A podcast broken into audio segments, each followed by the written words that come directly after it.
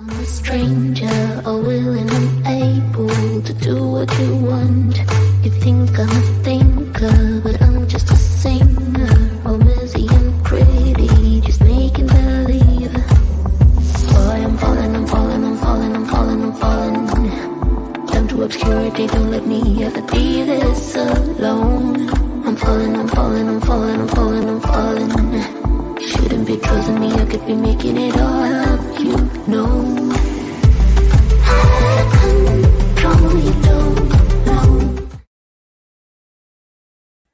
Hola, ¿cómo están? Bienvenidos a todos en, esta, en este capítulo bien interesante de conversaciones que agregan valor. Como les he dicho, este espacio es por y para ustedes y es un espacio donde traemos expertos que nos regalan su tiempo, su talento y nos agregan mucho, mucho valor.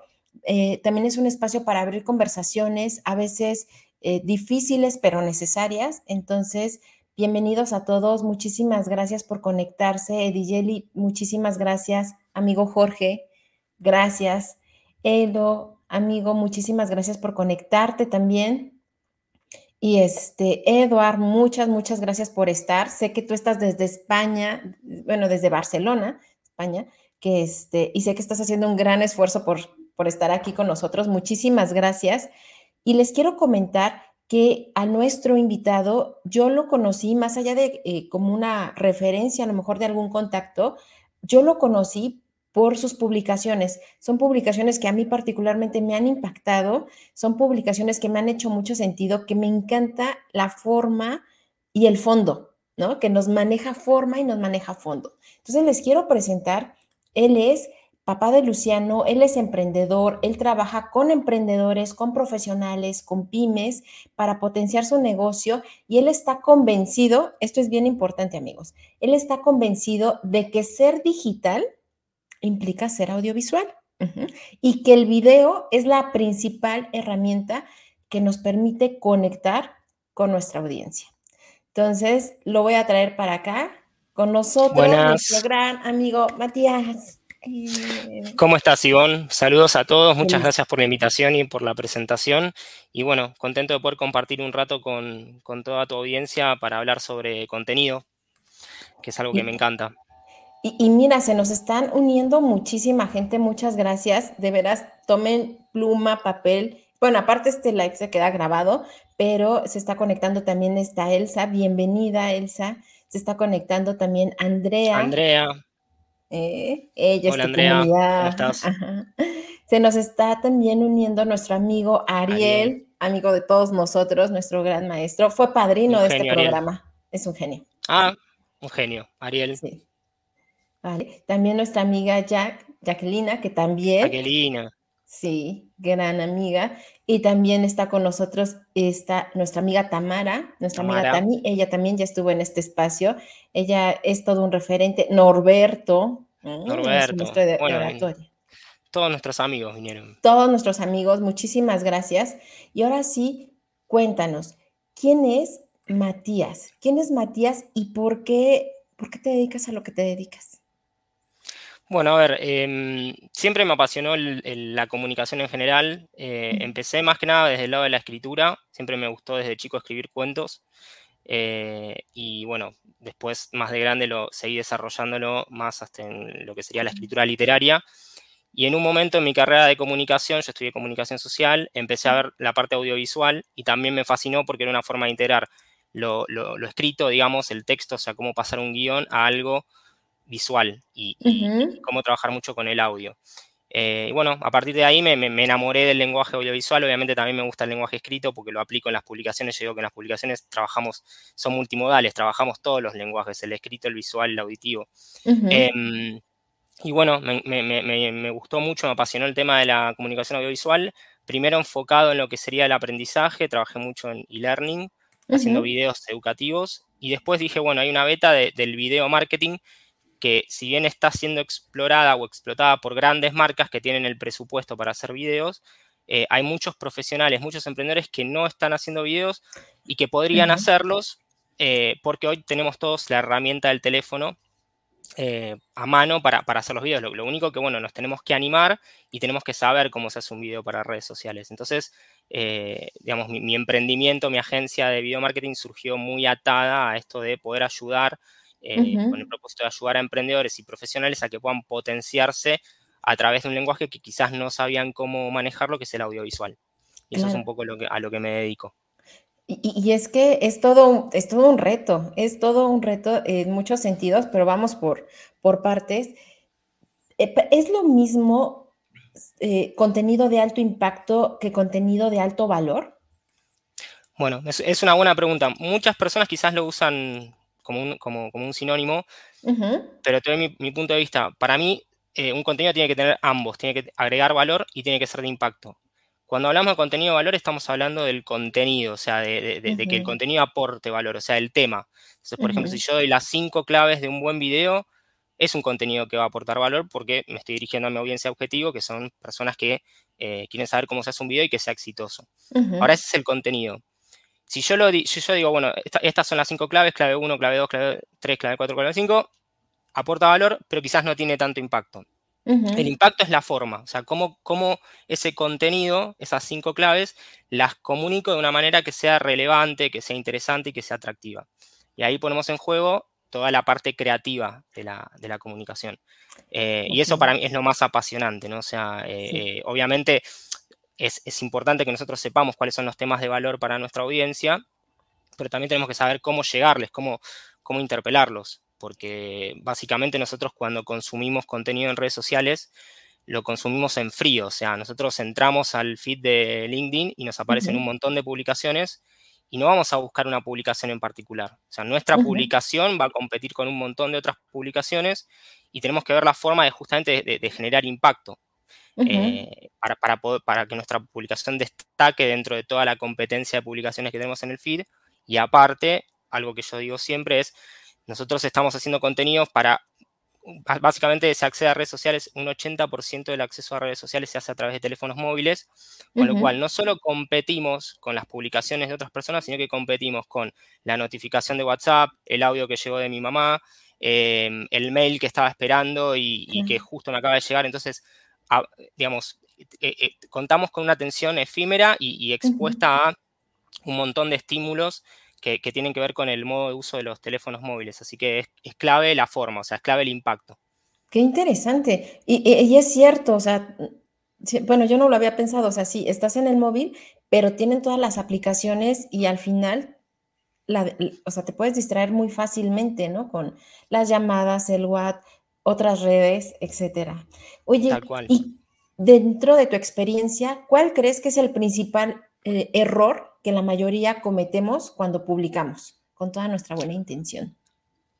Bueno, a ver, em, el, por ahí el primer error es no tener en claro eh, cuál es mi público objetivo, no tener bien en claro qué, quiero lograr con mis contenidos. Entonces eso a veces hace que hagamos contenidos que por ahí son buenos, pero no le estamos hablando a mi público objetivo. Entonces, mm. son buenos contenidos, pero no, no, digamos, a mi negocio o a lo que yo quiero brindar o a mi propósito, no están siendo relevantes. Entonces, el primer, el primer error podría tener que ver con ese, que es un error básico, ¿no? O sea, lo primero que tengo que saber es a quién le quiero hablar, cuál es mi propuesta de valor, cuáles son los problemas que resuelvo de mi audiencia.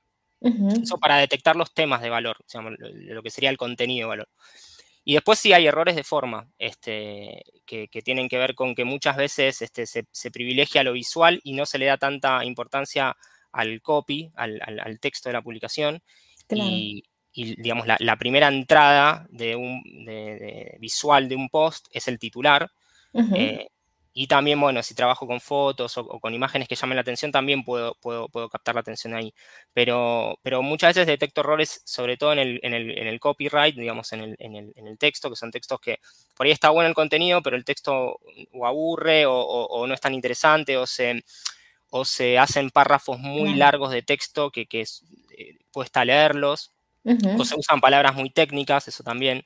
Este, eso, de hecho, a mí a veces me pasaba. Yo quizás manejo ciertos temas de marketing y hablo de un término como, por ejemplo, insights, y no todo el mundo tiene por qué saber qué es un insight. Y si yo hablo de insights en la publicación, estoy hablándole solo a la gente que habla de que sabe de marketing, pero no estoy hablándole a mi audiencia objetivo. Entonces, el, no usar el, o sea, el, tratar de bajar lo que sabemos a un lenguaje llano eh, es clave. Y eso a veces se ve en las publicaciones que es muy técnico el lenguaje porque estamos acostumbrados a hablar así y, o, hablar así con colegas y en realidad tenemos que ver que la comunicación la estamos eh, abriendo no solo a colegas que entienden, sino a gente que no entiende y, y que es importante que nosotros se lo podamos explicar. Claro, justo lo que nos comenta también aquí este Ariel, que dice, además del qué, es importantísimo saber el cómo, ¿no? Y, Totalmente. todo lo que comentabas hace un momento, ¿no? O sea, de repente uno da por, eh, por hecho que todo el mundo entiende lo que uno entiende y la realidad es que no es cierto, ¿no? Y, la realidad es que muchas veces perdemos de vista el foco que es nuestra audiencia y entonces podemos caer, como bien dices, en tecnicismos, en hablar para nosotros, en lugar de hablar para los demás. Creo que eso sí, es como... eso, eso, creo que pasa mucho. Y a mí me ha pasado, digamos, todos los que creamos contenido pasamos por distintas etapas y, y, de hecho yo estudié comunicación, pero cuando empecé a, comunicar en redes sociales me sentí una persona que no sabía nada, porque, porque de hecho mi carrera de comunicación estaba muy enfocada a la comunicación predigital me enfrentaba a, una plataforma donde, digamos, las, redes, las, redes sociales tienen sus determinadas formas de consumo. Entonces yo no puedo escribir una monografía como escribía para la facultad. O sea, tengo que hacer, contenidos breves porque la atención de la gente es breve, fugaz, tengo que ser muy, este, em, muy atractivo en la forma de explicar. Y, bueno, y lo mismo, los tecnicismos, o sea, eh, hoy, hoy justo publiqué un, hice un post de que tenemos que tener algo de educadores y algo de periodistas a la hora de generar contenido y, sacar de los educadores esto, de, que pueden explicar cosas de, la, forma sencilla, o sea, lo complejo llevarlo a algo sencillo. Em, ese, también es un diferencial a la hora de impactar con los contenidos, porque otro profesional puede saber lo mismo que vos, pero si ese profesional es muy técnico y vos, en cambio, sos muy didáctico a la hora de explicar, seguramente tu, audiencia potencial se va a quedar con vos porque, porque le llegaste de otra manera. Claro. Así que eso me parece muy importante. Y, bueno, ya te estás adelantando a la siguiente pregunta, que justo era que qué nos recomendabas para hacer nuestro contenido de alto impacto, ¿no? Entonces ya nos dijiste breve, tenemos que ser breves, tenemos que impactar con, un título. ¿Qué más nos podrías recomendar? Bueno, a ver, em, básicamente eh, yo soy de la idea de que tenemos que ofrecerle a nuestra audiencia un menú variado de formatos, o sea, trabajar con textos, con publicaciones que sean solo texto, trabajar con publicaciones que sean un texto y una imagen representativa del texto, trabajar con infografías, con carruseles y obviamente lo que yo siempre eh, ofrezco y digo y, animo a la gente que se anime a que, a que hagan videos. Eh, pero digo, no soy, una, no soy un fundamentalista del video, no es que eh, sí o sí tenés que hacer videos para crecer en redes sociales. Eso, si, digamos, si yo lo dijera, eh, estoy mintiendo, porque hay mucha gente que hace, que crece en redes sociales sin hacer videos. Ahora, el video lo que tiene, que no tiene en otros formatos, es que, eh, digamos, puedes desplegar tu marca personal en toda su dimensión, porque a través de un video la gente ve cuál es tu capacidad oratoria, ve tu gestualidad. sí. O sea, se da cuenta de lo que sabes, pero además de cómo transmitís lo que sabes, o sea, esto que hablábamos, de cómo transmitirlo. Em, y por otro lado, eh, de alguna manera estamos siendo transparentes hacia nuestra audiencia, porque uno cuando publica un carrusel o publica una foto, siempre obviamente publicamos lo mejor, lo que mejor creemos que, se ve. En cambio, en un video estamos expuestos a los furcios, estamos expuestos a, eh, no sé, tengo una arruga en la remera, bueno, eh, eh, digamos, un montón de cuestiones que, eh, que, uno a veces tiene en la cabeza y que después en definitiva no, no importa, lo que importa es lo que vos estás entregando en el video. Em, y, bueno, básicamente yo creo que tenemos que ofrecer un menú variado de formatos. Hay, hay, otros profesionales que se destacan en un formato en particular y también está bien porque, porque por ahí se sienten cómodos con eso o porque su audiencia ya está acostumbrado a eso. Pero yo creo que, o por lo menos lo que yo hago, digamos, mi, mi experiencia como creador es hago videos, hago eh, posteos de solo texto, hago carruseles, hago este, posteos de texto y placa. Entonces, nada, es lo que, lo que a mí me, funciona y lo que yo sugiero. Y, una de las cosas que a mí me gusta mucho, y lo publicaste, es cómo ocupas las analogías. ¿Te acuerdas de la... Él, hizo mm. una publicación extraordinaria de las publicaciones y cómo transmitir con una analogía con el corazón, con el cuerpo, cómo entregarlo todo, ¿vale? Ese, ese me gustó muchísimo. Sí, yo, creo que, básicamente una, publicación que genere impacto apela a la emoción, o sea, de alguna manera conecta, empatiza con, tu público objetivo. Y vos, la forma de empatizar con tu público objetivo es, eh, bueno, llegarles al corazón. Y en el corazón nosotros tenemos historias. Eh, entonces, por eso la herramienta del storytelling bien aplicada en los posteos sirve. No, no, es necesario que hagas storytelling en todos los posteos, pero sí para cuando tenés que comunicar algo, capaz que eso que, que comunicas con una historia funciona mejor. A veces historias que tenés con tus, clientes, eh, preguntas que te hacen tus clientes y, o, historias que tuviste de, por ejemplo, no sé, una persona que no se animaba a hacer videos y se animó, bueno, eso es una historia. Yo mismo, que, muchas veces yo trabajaba mucho, digamos, detrás de cámara dando indicaciones a las personas de cómo tenían que moverse frente a cámara, cómo tenían que hablar, y en un momento me puse yo frente a la cámara y me quedé así, helado. Y dije, tanto tiempo dando indicaciones atrás, pero cuando tuve que poner el cuerpo me costó mucho.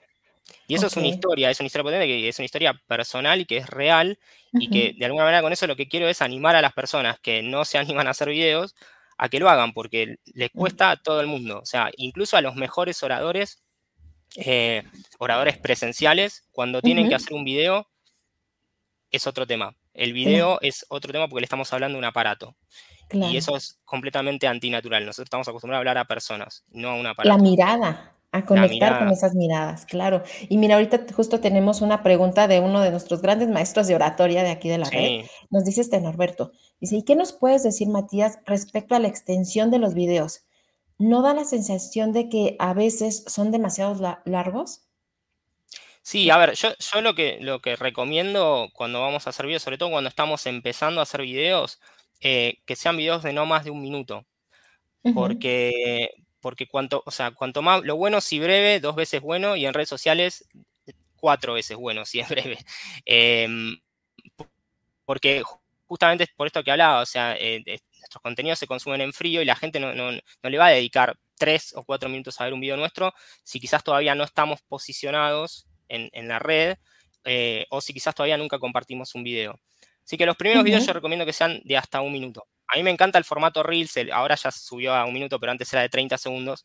Em, y, me encanta, o sea, me encanta poder decir algo de impacto en 30 segundos y que la gente en 30 segundos se lleve algo práctico. Em, e, eso, eso, eso es muy relevante y eso hace que los videos sean, eh, digamos, más, más consumibles para las personas, que sean breves y que sean prácticos y que vayan al punto. Y, fíjate que es muy congruente porque además yo estaba viendo un reportaje de una psiquiatra que justo hablaba de cómo ya eh, nuestra capacidad también de atención cada vez está disminuyendo. O sea, es, eh, eh, no nada más es marketing, es real, ¿no? Nuestra capacidad también de, atención y concentración también se ve disminuida porque estamos como en constante ejercicio de que todo sea rápido, todo sea breve y entonces digo, sin entrar a profundidad de qué consecuencias nos va a traer esto a futuro, la realidad es que eso está, ¿vale? Y entonces sí tener como estos formatos, pero ¿querías comentar algo? No, no, no, tal cual, tal cual. Es que, bueno, básicamente es una cuestión generacional también. O sea, si yo le quiero hablar a las nuevas generaciones, las nuevas generaciones están muy acostumbradas a la, cultura del, fast food y la satisfacción inmediata. O sea, van a querer eh, aprender de la forma más rápida y ágil posible. Con lo cual, si nuestros contenidos son, apuntan más a lo breve, es buenísimo. Sobre todo en lo que sería el consumo en frío en redes sociales. Después, si yo ya esa persona, em, digamos, se interesa en mi contenido, probablemente vaya a leerme un artículo. Un artículo es, obviamente, en LinkedIn son textos más largos y también funciona muy bien. O sea, hay que, hay que, digamos, por eso yo digo, hay que explorar todos los formatos. Porque también hay gente que eh, le dedica tiempo a los contenidos. Entonces, por ahí si hago algo muy breve, por ahí me está faltando un poco de contenido y con un artículo llego a esa persona. Recién creo que Gilberto, sí, ahí está, Gilberto hablaba, de la importancia de los artículos. Sí, obvio, hay, hay, que, hay que explorar básicamente todos los formatos porque, porque nuestra audiencia es muy distinta y cada uno consume contenido de, distintas maneras o es más visual, es más auditiva. Así que sí. Oye, ¿y por qué? Y, yo sé que lo has dicho ya eh, entre líneas y todo, yo estoy de acuerdo contigo, pero me encantaría que nos, eh, que nos hablaras más de esto. ¿Por qué para ti, y lo pones en, tanto en tu bio como constantemente en diferentes posts, por qué para ti ser digital es ser audiovisual? ¿Y qué nos recomendarías para animarnos al video con todo y los nervios?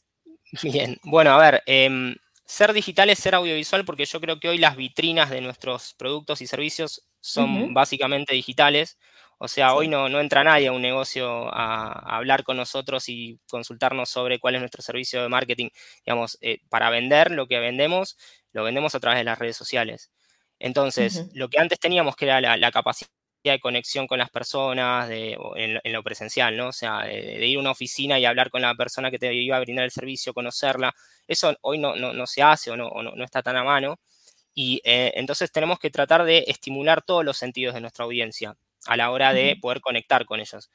Y, y, hablando de sentidos, o sea, obviamente no es solo lo visual, ni tampoco lo textual, sino que también es lo audiovisual. Es qué importante es que conozcan nuestra voz, o sea, cuánta confianza podemos brindar si, si conocen nuestra voz, y no solo nuestra voz, sino nuestra forma de comunicar. O sea, si es empática, si es arrogante, este, si es humilde, digamos, esas cuestiones son, son, son claves.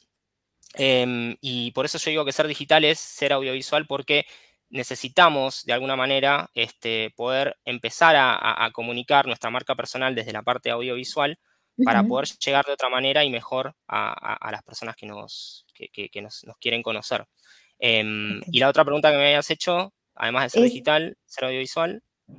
¿Qué nos recomendarías a todos los que todavía nos da eh, como nervios, como que lo dejamos o, o, hacemos los videos y los tenemos ahí guardados, ¿sabes? ¿Qué nos recomendarías para aventarnos a hacer más, más videos?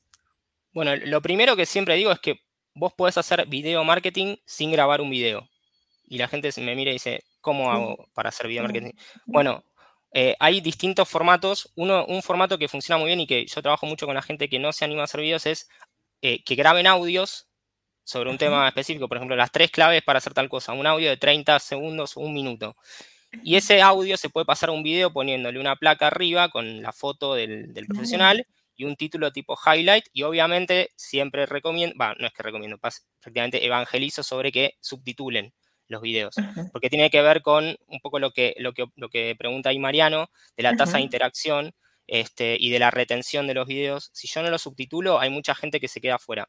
Claro. Porque hay mucha gente que tiene muteado los teléfonos y aparte por una cuestión de marketing accesible que vamos a tener que empezar a hablar. De que hay gente que no accede a nuestros contenidos eh, porque por ahí tiene problemas auditivos. Entonces yo subo un video. Em, esto lo veo mucho también en marcas, que marcas que hablan de eh, foco en las personas. Pero si yo hablo de foco en las personas y subo un video que no está subtitulado, hay personas que, por ejemplo, tienen problemas auditivos que no acceden a ese contenido. Sí. Con lo cual es clave el subtitulado. Así que básicamente a las personas que no se animan a hacer video les digo, se puede hacer video marketing sin grabar, sin tener que aparecer en cámara.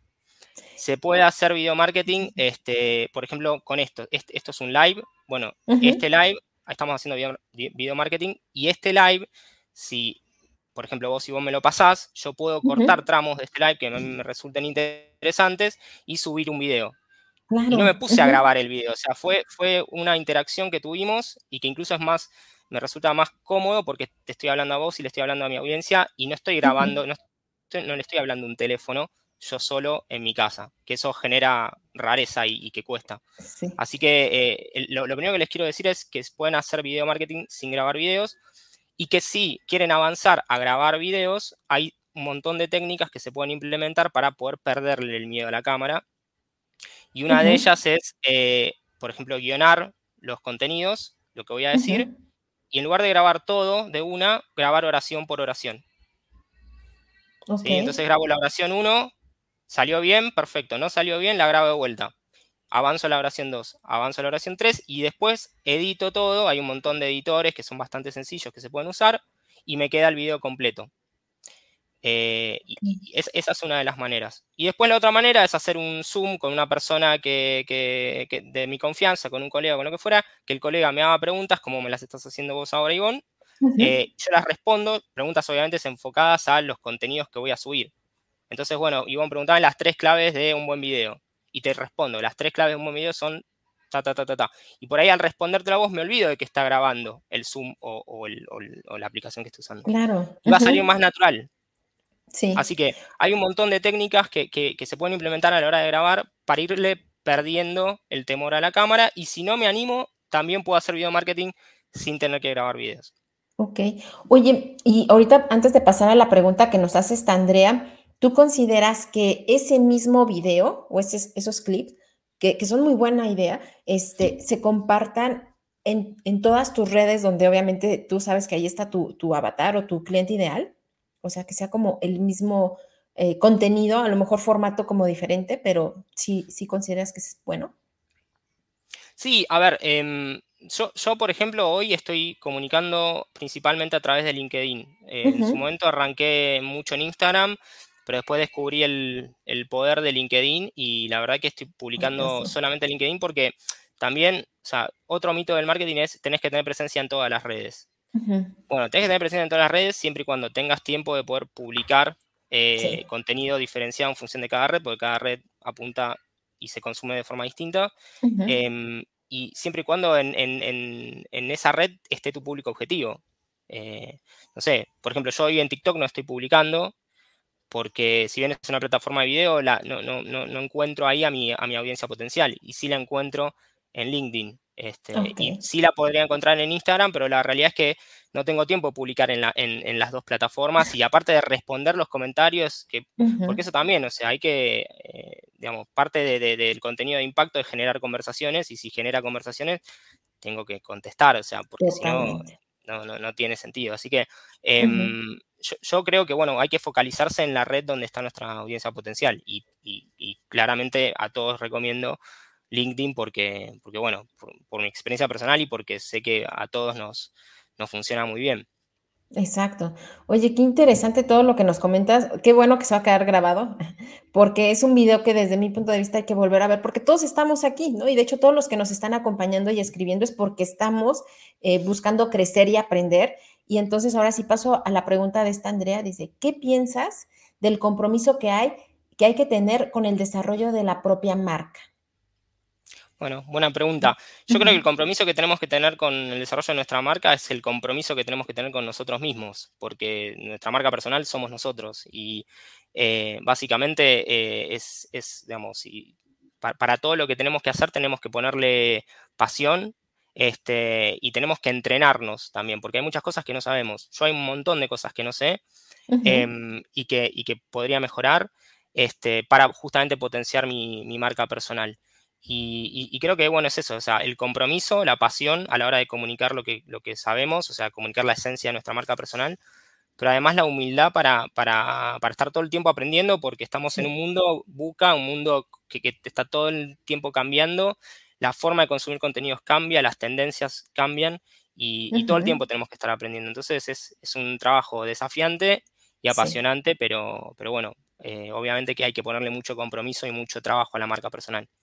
Claro, y ahorita lo que comentabas, o sea, ya hacías la referencia, lo que tú aprendiste en la escuela, pues a lo mejor la mitad te sirve de bagaje, pero realmente ya no es aplicable. ¿Por qué? Porque el mundo ya es otro totalmente, ¿no? Entonces, a lo mejor te sirve como antecedente, como, como parte del bagaje cultural, pero ahorita es este constante aprendizaje. Me encanta mucho lo que constantemente nos dice luego este Jorge Miguel. Él dice, yo siempre estoy en posición de aprendiz. Siempre estoy en posición de aprendiz y creo que es la creo que es el mejor lugar, ¿vale? Y te quiero pasar el comentario de Dijeli. Ella es una, ella se dedica muchísimo a la parte de transmitir a la gente joven, ¿no? Está muy enfocada en el ámbito educativo a nivel superior y todo eso. Este, y ella nos dice, totalmente de acuerdo, si queremos conectar con más personas, qué mejor que mostrar en video. Y nos habla del sistema vago se pone en manifiesto. Al principio da miedo, se los digo por experiencia, pero la práctica vamos aprendiendo a mejorar. Totalmente. Totalmente. Yo, lo comparo, bueno, volviendo al tema de las analogías, o sea, aprender a hacer videos es como aprender a manejar. Este, al principio estamos duros con, el pie en el embriague y la palanca de cambios y con el volante así agarrados, aferrados porque tenemos miedo. Em, y con el video pasa exactamente lo mismo. Y, por eso también hablo que al principio conviene hacer videos cortos porque eh, por lo mismo que manejar, o sea, si yo en la primera sesión de manejo quiero irme 400 kilómetros y la verdad que es, temerario y, no, la voy a pasar bien. Eh, y lo mismo con el video, si yo quiero hacer un video de 3 minutos, 4 minutos y es el primer video que quiero hacer, me voy a trabar un montón, eh, la voy a pasar mal. Entonces es muy, muy importante que los primeros videos sean cortos para poder ver el producto final rápido y, a partir de ahí ir, mejorando. Y en video y en todas las cosas, hecho es mejor que perfecto. Así que obviamente que los primeros videos no van a ser los mejores. Mis primeros videos fueron, yo los veo ahora y la verdad que no, hay un montón de cosas para mejorar. Em, y, vas creciendo con el tiempo, o sea, es una gimnasia, es un entrenamiento. Sí, y nos da su testimonio, una persona que todos admiramos en esta red, este Ariel, dice, doy mi testimonio de que con videos en live, donde más he crecido personalmente y que en cuanto a comunidad, lo que dice Matías es verdad. Y totalmente, ¿no? Yo también me doy cuenta cuando empecé a hacer live, o sea, creé mayor comunidad, creé mucho más contacto, ¿no? Con, muchas personas. Y este, aparte me encanta, yo no sabía, pero me gusta mucho. Entonces, este, sí, sí, sí es bueno, una... Con el, con el video pasa mucho, mucho eso, o sea, hay gente que empieza a hacer videos y dice que con miedo y ah, pero esto está, buenísimo esto. me encanta. manejar, Claro, es como manejar tal cual. O sea, al principio te, da miedo y después como manejas decís, ah, qué bueno. Y soy bueno para esto. Bueno, con el video pasa, pasa, pasa lo mismo y lo que dice Ariel es, es, fundamental porque básicamente lo que te permite el video y el live puntualmente es algo que es clave, que es conversar, que es, que es interactuar en vivo. Este, eh, repone un poco esto de la presencialidad, del contacto humano en, vivo y en línea que teníamos previo a lo digital. Eh, el, live es un poco esa reposición de lo, presencial en formato digital. Sí. Y ahorita nos comenta también este Alejandro Mota y, él nos habla de, ahorita desde, desde YouTube, nos dice, hay, es, hoy saber comunicar en video no es opcional, es, es, requerido para el desarrollo profesional. En ello, en la parte de Matías, es fundamental. Y es bien cierto, o sea, Alejandro Motas es un gran referente también eh, en toda la comunidad, pero por ejemplo, él ahorita nos está comentando desde YouTube, pero estamos ya todos conectando y estamos en esta comunidad desde gente de Ecuador, pero de Colombia, pero de Argentina, eh, de Perú, de México, eh, etcétera, etcétera, etcétera. Y todo es gracias a la virtualidad y es también a través de un video y lo que comunicamos. Totalmente. y bueno, y, Alejandro, eh, que, sabe mucho de recursos humanos, eh, por, eso, por eso lo dice, es requerido para el desarrollo profesional, porque básicamente hoy, por ejemplo, las entrevistas que tenemos de, trabajo son a través de Zoom. Y no es lo mismo comunicarse presencialmente que comunicarse a través de un Zoom. Entonces uno necesita tener habilidades a la hora de, comunicar, de oratoria digital, que, que son muy, muy necesarias, y aparte porque hay muchas empresas, por ejemplo, que, están empezando con esto de los videos CB. O sea, que en un video vos cuentes este, quién sos, qué puedes aportar, qué estudiaste, cuáles son tus desafíos profesionales, una experiencia laboral. O sea, y, creo que el video también se está integrando en la parte, no, o sea, no solo para los emprendedores y profesionales que vendemos servicios, sino también para las personas que, están en búsqueda de trabajo o que, están queriendo otra oportunidad profesional. Eh, así. el video para mí sí es, algo que, se, debe empezar a trabajar. Exacto, entonces ya nos queda claro, no es opcional, ya nos dio muchísimas herramientas, podemos grabar nuestra voz, ¿no? Si todavía nos da penita y todo, grabar nuestra, nuestra voz, invitar a alguien también para hacer esta conversación y que se nos olvide, ¿no? De repente que está la cámara, que también es algo que yo me doy cuenta. Eh, que sí te, te, relaja mucho. A mí me encantan los live porque son estas conversaciones y de verdad sí me siento como en un, en un salón contigo y con toda la gente que nos acompaña y que nos comenta y que estamos interactuando. Evidentemente me, me olvido de que hay una cámara o de los nervios que me dan, por ejemplo, normalmente al inicio. Entonces, creo que es bien importante lo que nos estás compartiendo, Matías, honestamente. Yo sé que tienes ahorita una agenda también muy apretada y sí me quiero, eh, quiero respetar también muchísimo tus tiempos. Antes de, o ya para concluir, me encantaría que nos dijeras qué estás haciendo, cómo te podemos contactar, cómo nos puedes ayudar más y, este, y que nos dejes tus datos. Te repito, esto se queda aquí grabado, pero igual en todas las demás redes. Bueno, a ver, em, básicamente sigo, sigo trabajando con, profesionales y con marcas en, poder integrar el video dentro de su, estrategia de contenidos. Es decir, como decía antes, no soy eh, un fundamentalista del video, o sea, no solo tenemos que subir videos, sino que tenemos que hacer una estrategia digital con contenidos en distintos formatos pero además incluyendo el video como una forma de potenciar y, como decía Ariel recién, o sea, de, crecer y de generar confianza y de construir una comunidad, que es, que es clave para vender. Em, y contactarme, me pueden contactar a través de, LinkedIn, me pueden mandar un mensaje directo, tengo el teléfono puesto en, mi banner, así que me pueden contactar. Yo siempre las consultas las respondo, o sea, en ese sentido, no, sin compromiso de compra. Si, te puedo dar una mano con una pregunta simple, te, lo, voy a hacer. Eh, y obviamente que luego si, si, si, se quiere trabajar en algo más puntual o en, un desarrollo más, más elaborado, sí brindo ese servicio de, de, asesorías, mentorías, este, bueno, estrategia digital. Em, así que, pero básicamente a mí lo que me gusta es justamente poder tener ese contacto con, con las personas y si las puedo ayudar eh, resolviéndoles una duda sencilla, me encanta hacerlo. Así que eh, ahí, creo que Liz justo... Sí, te tomó la palabra. te tomó la palabra. Muy bien, Liz, tú muy bien. ¿Qué, ¿Qué tan seguido recomiendas publicar videos? Bueno, em, a ver, lo ideal sería poder publicar un video por semana. Eh, eso sería ideal. Pero la realidad es que no, en lo que es video no hay un ideal. O sea, empecemos, si, si recién estamos empezando, empecemos, pongámonos como objetivo un video al mes y después vamos este, vamos, vamos incluyendo más videos. Eh, sí es clave si van a empezar a hacer lives, ya están haciendo video. Eh, porque mucha gente dice, no, no, no, me animo al video, estás haciendo lives y bueno, estás haciendo videos. Eh, y, que, y, que, usen ese material, o sea, ahí hay mucho, en, en, lo que es video, funciona mucho lo que es la curación de contenido, o sea, trabajar con videos que vos ya tenés y, reutilizarlo, sacarlo más breve. Por ejemplo, esta pregunta que me hace Liz, ¿no? O sea, eh, ¿qué tan seguido conviene eh, publicar videos? En lugar de grabar un video con el teléfono respondiendo a esa pregunta, tomo este live, lo edito, lo corto y lo, subtitulo, otra vez, subtitulemos los videos y lo publico. Entonces hay muchas veces que, para hacer video marketing lo que tenemos que hacer es agarrar todo el material que ya tenemos grabado y reutilizarlo con un sentido estratégico, obviamente.